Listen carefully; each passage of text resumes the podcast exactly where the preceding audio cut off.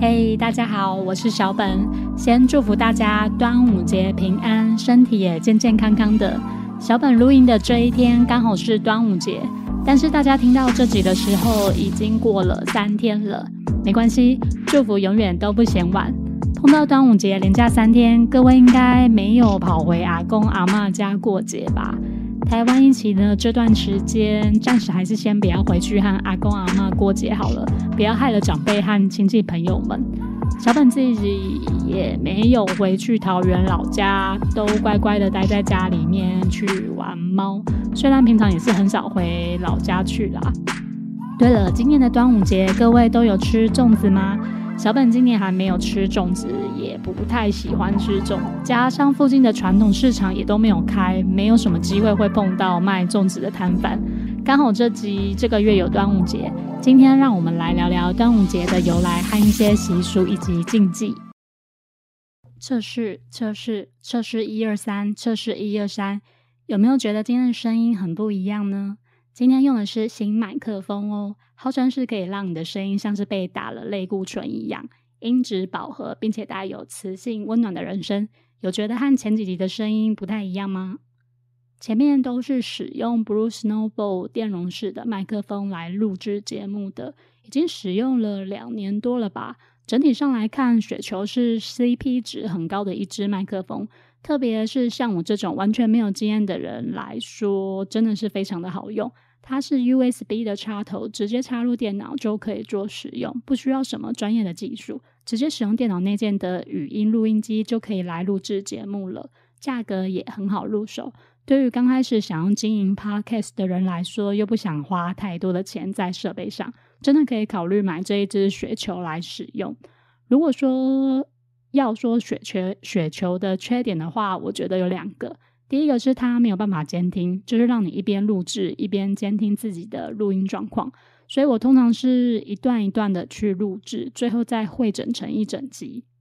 第二个就是它是电容式的麦克风，灵敏度非常的高，虽然声音会录得很清楚，但是如果你是像我一样是一个口水很多的人，所以口水音也都会很容易被收录进来，还有周遭的环境音也很容易一起被记录进去。那第二个缺点也是让我最困扰的地方，因为我没办法确保每次录音的环境是没有任何杂音的状态。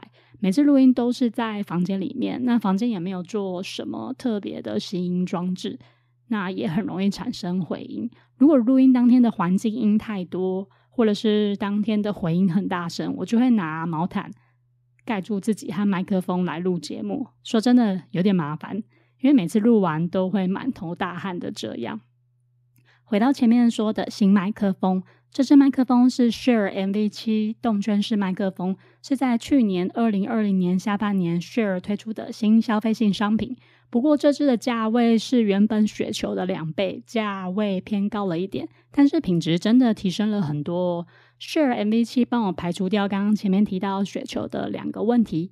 不能监听，还有环境音的问题，特别是他们家有另外开发 App 给这支麦克风做使用，App 是 Share Plus Motive，可以调整自己的声音以及收音的距离，是不是很酷？不过比较可惜的是，买这支麦克风它竟然没有附麦克风的支架，所以我这支的支架是另外花六百块加购买的。那今天这集全程会使用这支麦克风来录制，并且在完全不修声音的情况下，让大家来听看看这集和前几集用不录录制的声音有什么差异。幼稚园时期，因为爸妈工作很忙，没有时间照顾我，所以都是请附近的保姆来照顾我。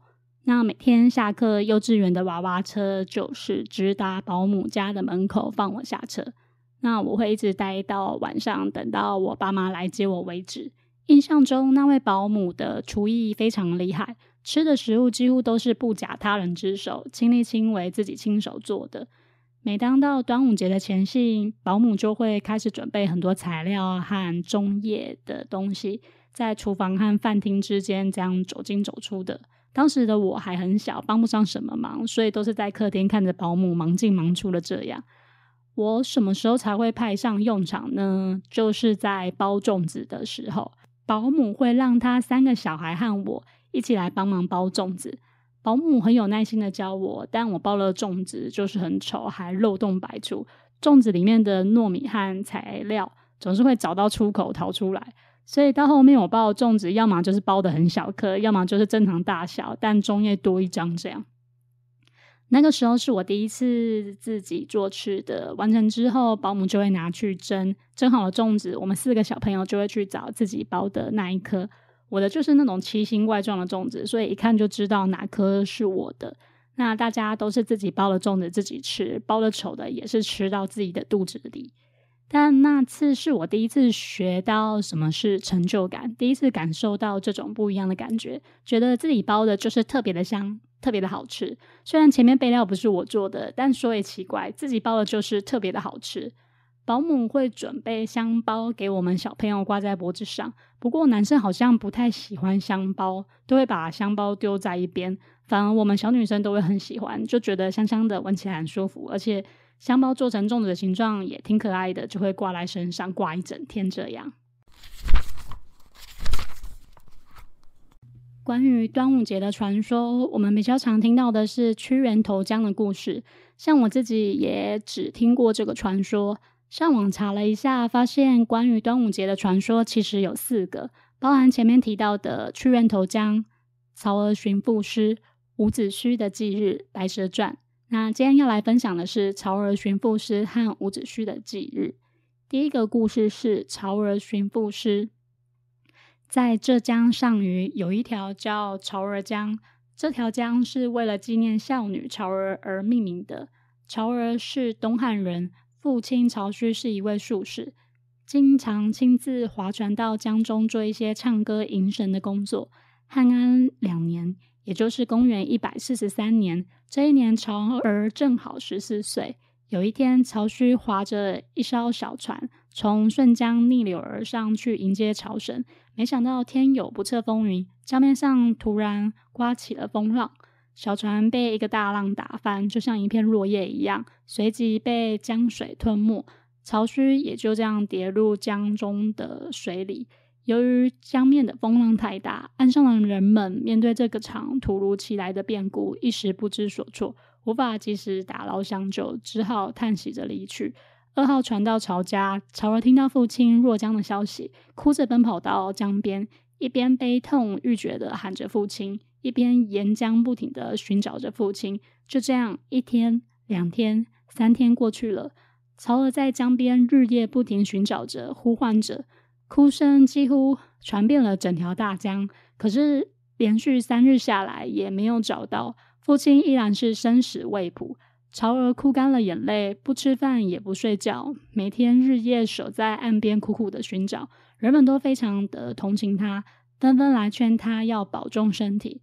曹儿告诉大家说：“除非找到父亲，否则绝对不会放弃。”在江边连续寻找、守候了十几个昼夜后，乔儿知道自己这样下去是不可能找到父亲的。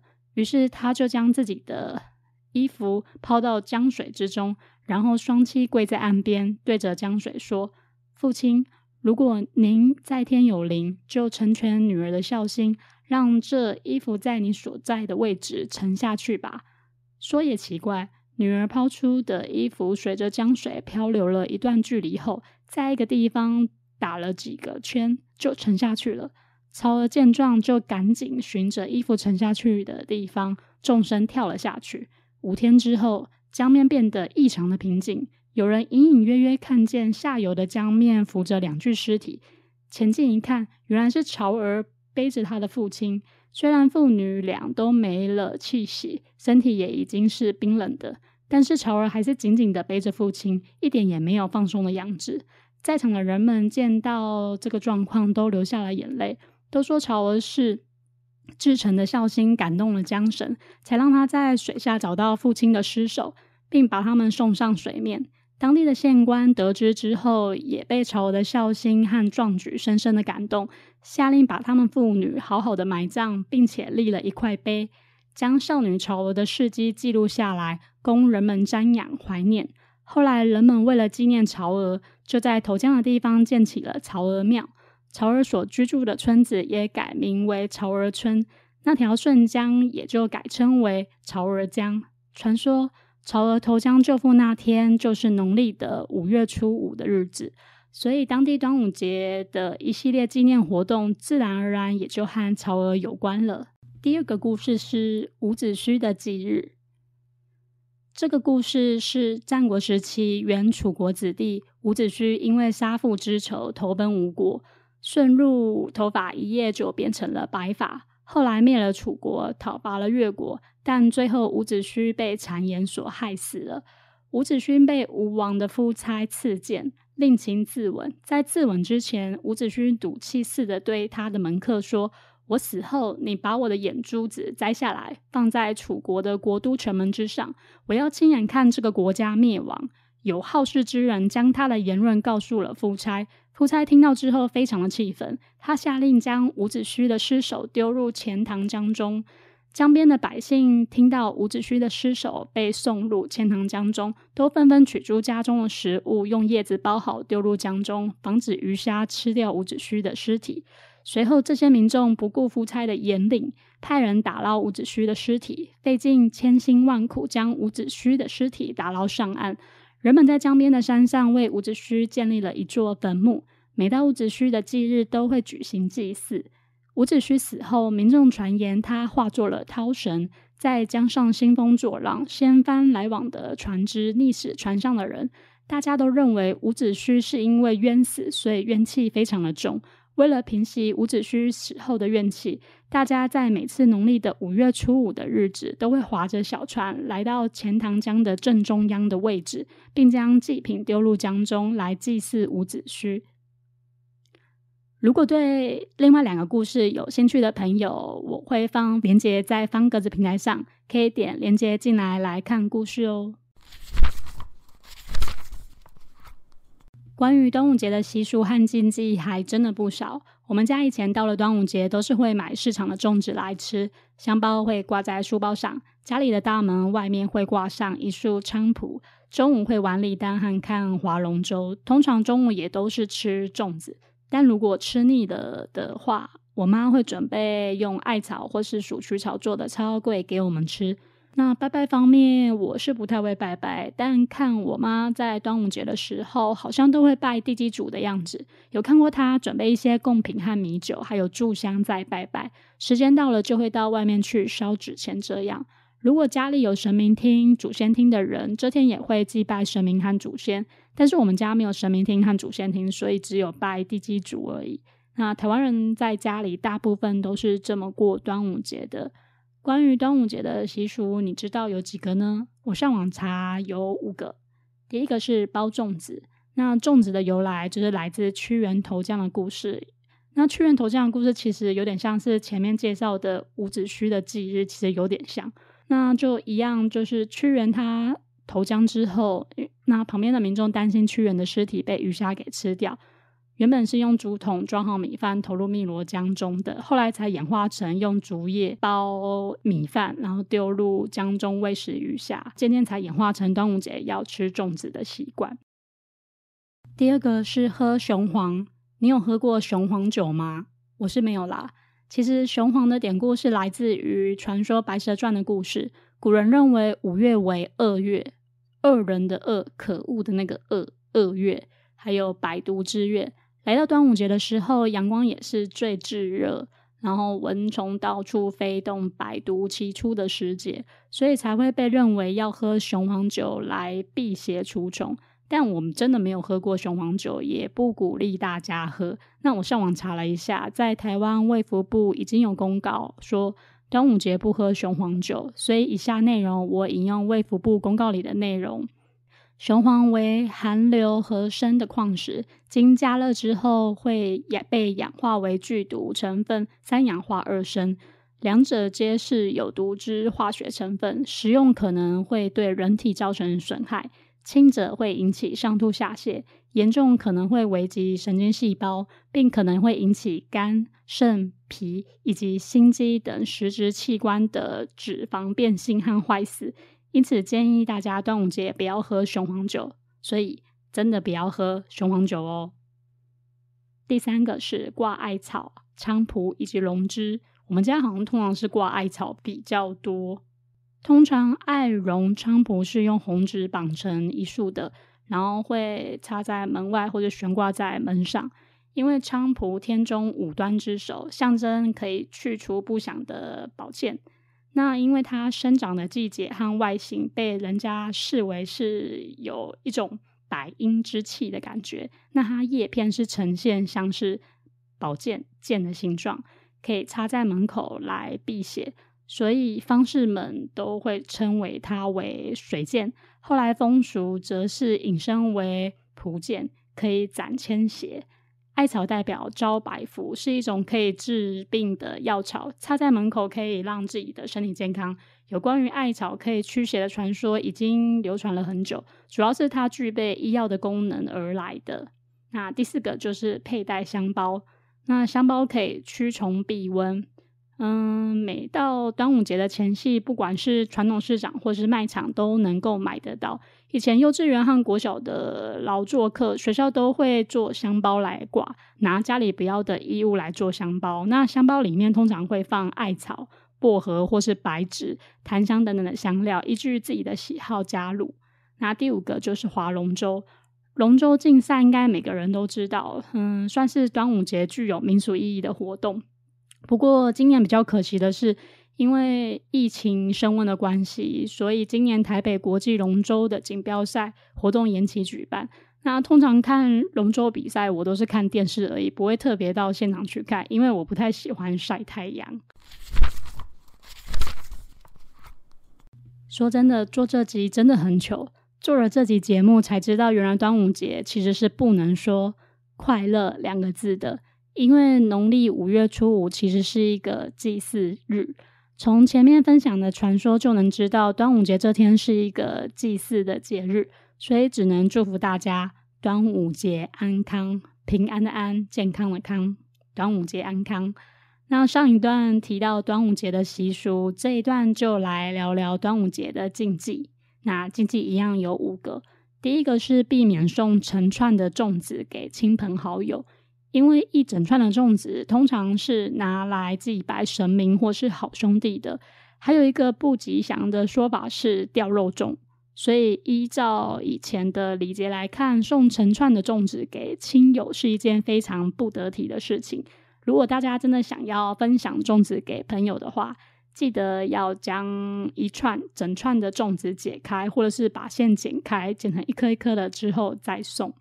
那第二个是避免去河边玩水，那因为夏天很热嘛，大家都会想去玩水。那端午节也差不多是靠近仲夏的时候，那天气也非常的炎热，就会让人家想去海边或者溪边玩水啊。不过有一个传统的禁忌是说，到端午节当天，建议是不要去溪边或是海边玩水，因为水鬼会在这一天抓交替。如果在这天去玩水，有可能会。被当成抓交替的对象，所以如果真的很想很想玩水的朋友，还是避免这一天到河边去玩水。反正，嗯，这一天不玩水，你也可以隔一天去玩啊，应该也不差这一天啦。第三个是遗失香包，以往大家都会帮自己的小朋友就是带上香包来驱邪驱虫之用。那传统的习俗是说。香包一定要好好保管着，如果不小心弄丢了，那接下来的一年有可能会有灾难降临到身上。第四个是禁止行房。根据古时候的文献《吕氏春秋》里面所提到的，农历五月的晦气是最重的，那人的身体里在这个时候会是最脆弱的时候，所以到五月的时候会建议大家要禁欲以及进行斋戒。因为这些气场可能会影响到人体，所以不适合行房。那另一方面，也有一种说法是，端午节的阳气是最重的，若是行房的话，体力会消耗的比较快，可能会影响到身体的健康。再来第五个是避免去阴气重的地方。传统上，端午节其实不是一个值得庆祝的日子，而是驱赶邪灵的日子。所以如果大家在端午节当天出门的话，通常最好不要去阴气不好的地方，或者阴气比较重的地方，例如医院或者是葬礼。那如果要保佑平安的话，通常悬挂艾草来驱昆虫或是辟邪，也是不错的好习惯。那以上这五点里，大家有听过哪些呢？好像只听过避免去溪边、海边玩水和避免送成串的粽子，好像只听过这两个。诶后面三个什么仪式香包、禁止行方、避免去阴气重的地方，这些其实我都没有听过。那大人们也没有特别说过，感觉自己做了这集，真的学到了很多东西。不然以往端午节都是。哦，端午节又来了哦，又要到吃粽子的时候，就这样，没有特别去考究端午节的由来和意义，就这样虚度了好几年的端午节。你喜欢吃北部粽还是南部粽呢？可以到方格子留言告诉小本哦。老实说，我是一个不太喜欢吃粽子的人，每次吃粽子之后，肚子都会超胀的。可能里面的米饭是用糯米的关系吧。只要是中午吃了一颗粽子，到了晚上都可以完全不用吃晚餐，会一直饱到睡觉前都完全不会觉得饿。其实换个角度想，好像也不错，好像还蛮省的。可能到了月底要吃土的时候，可以考虑用粽子来果腹的这一招，效果应该会不错。没有啦，这里主要是要聊如何分辨北部粽和南部粽的差异。你知道差异是在哪里吗？其实最主要的差异就是南煮北蒸，用水煮的粽子就是南部粽，用水去蒸的粽子就是北部粽。最大的差异就是南煮北蒸，只要记得这四个字就对了。北部粽的处理方式就是将所有的食材都先处理好，才会包进竹壳叶里。那里面的米饭会使用粘性比较低的长糯米，炒熟之后，长糯米还是能保有粒粒分明的口感，可能因为它比较长吧。那在我的印象里，通常粽子里面加的配料会有虾米、鱿鱼干、香菇、五花肉、蛋黄等等的食材，做法有点类似油饭。北部的做法好像都是比较偏油饭式的做法，是属于又油又香的粽子。但如果怕油腻的人，应该会吃不惯北部粽。虽然粽子本身就带有咸味了。但是身边的朋友还是会习惯加甜辣酱来提味，我的话则是习惯加番茄酱了，因为不太喜欢甜辣酱的口味。那么南部种的粽子，它里面的米饭是使用粘性比较高的原糯米，那会习惯将生糯米浸泡水，再包入腌制过的馅料一起用水煮。那中叶通常都是使用梦中竹叶，那里面的配料通常会加入，一定会加入花生。然后香瓜，呃，不是，是那个香菇啦，香菇，还有咸蛋黄和假心肉等等的食材。假心肉是比较偏瘦一点的瘦肉，属于清爽型的粽子，类似米糕那种传统小吃的 Q 黏软烂的口感吧，我觉得蛮像米糕的。那我上网看是说，南部粽好像会习惯加上酱油膏和花生粉来当酱料提味。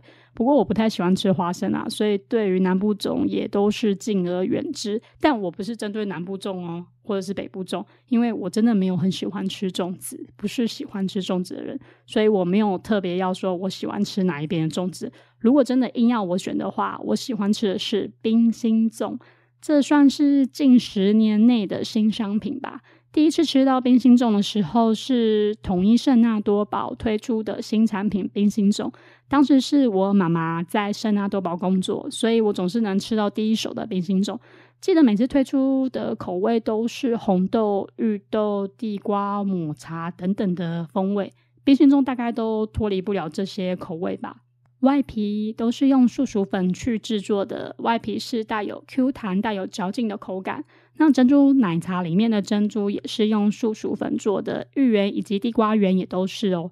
有些厂商甚至会将外皮做成寒天版的冰心粽，让冰心粽吃起来更没有负担。基本上冰心粽的外皮是没有甜味的，通常甜味都是来自里面的馅料。以我每次喝手摇饮都是微糖的习惯来看，我觉得冰心粽的甜度通常都不会做的太甜，甜度都是刚刚好的。而且每年一到端午节的时候，大家吃粽子应该也都吃到很腻口吧，总是会想要吃点别的东西。那么冰心粽，你可以考虑尝试看看。如果有咸粽子和冰心粽让我选择的话，我一定是二话不说先选冰心粽。通常一颗传统的肉粽热量大概介于五百到七百大卡不等，但如果吃寒天版本的冰心粽，它的热量介于一百五十到两百大卡不等。因为体积也是比较小，就是冰心粽的体积比较小，所以它的热量也相对来说是比较低的。自从 First Story 它推出了 KKBOX 音乐嵌入的功能之后，我就决定要在节目的尾声的最后一段来介绍我喜欢的音乐，就是这一段第七段。那今天我想要介绍一位美国的女歌手 Billie Eilish，今年十九岁，出生在美国的加州。这位小女生在十三岁的时候就爆红。当时只因为她的哥哥写给自己乐团的一首歌，歌曲是《Ocean Eyes》。哥哥认为这首歌由妹妹的声音来演唱最为适合，却意外让妹妹爆红。嗯，Billie Eilish 大家都称她为怪奇比利，但我觉得她的音乐一点都不奇怪，反而这种非主流的音乐都很合我的胃口。不知道为什么。他的音乐很特别，很难定义他的音乐风格是走什么路线，只能分类在独立摇滚音乐的类型吧。特别是他的声音，他的声音听起来非常的轻柔舒服，就感觉没有什么压力，声线带有一种空灵感。网络上大家都说他是拥有天使的嗓音以及魔鬼的创作力，也许就是这种冲突的美感吧，凸显他的特色，也成为他个人最大的优势。那他的音乐其实不需要理解太多，其实就只要听就对了。就像是他曾经被采访过，他就说：“我的歌听就对了。”我发现很多人都试着装作他们很懂我的歌，不用你只要听就好了。